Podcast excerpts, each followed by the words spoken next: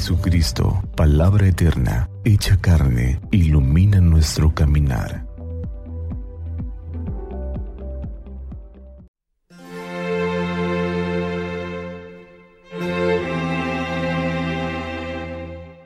Martes 25 de enero, conversión de San Pablo apóstol.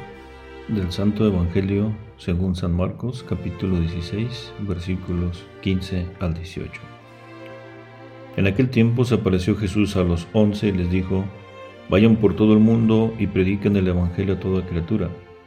El que crea y se bautice se salvará, el que se resista a creer será condenado.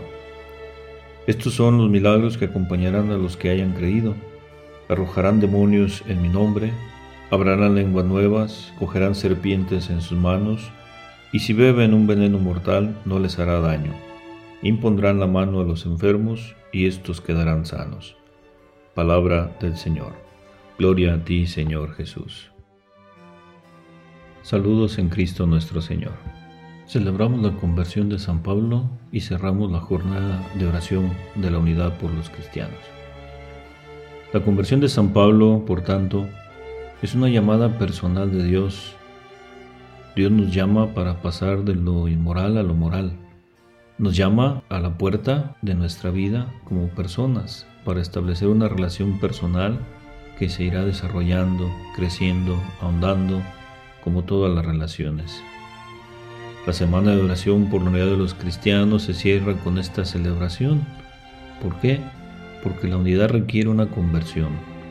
La unidad, tanto dentro de la Iglesia católica como entre las iglesias cristianas, requiere la conversión personal y como consecuencia también de las instituciones. Esta conversión, en pro y en favor de la unidad, es al mismo tiempo regalo de Dios, gracia de Dios y esfuerzo humano.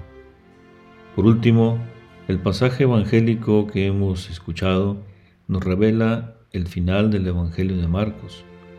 Marcos al final de su Evangelio quiere animar a todos los creyentes a tomar en serio, con responsabilidad, la tarea de la expansión de la fe en Jesucristo.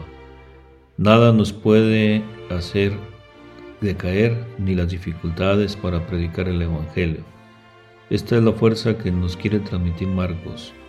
No nos achiquemos, hagámonos fuertes, que crezcamos cuando prediquemos. Que así sea.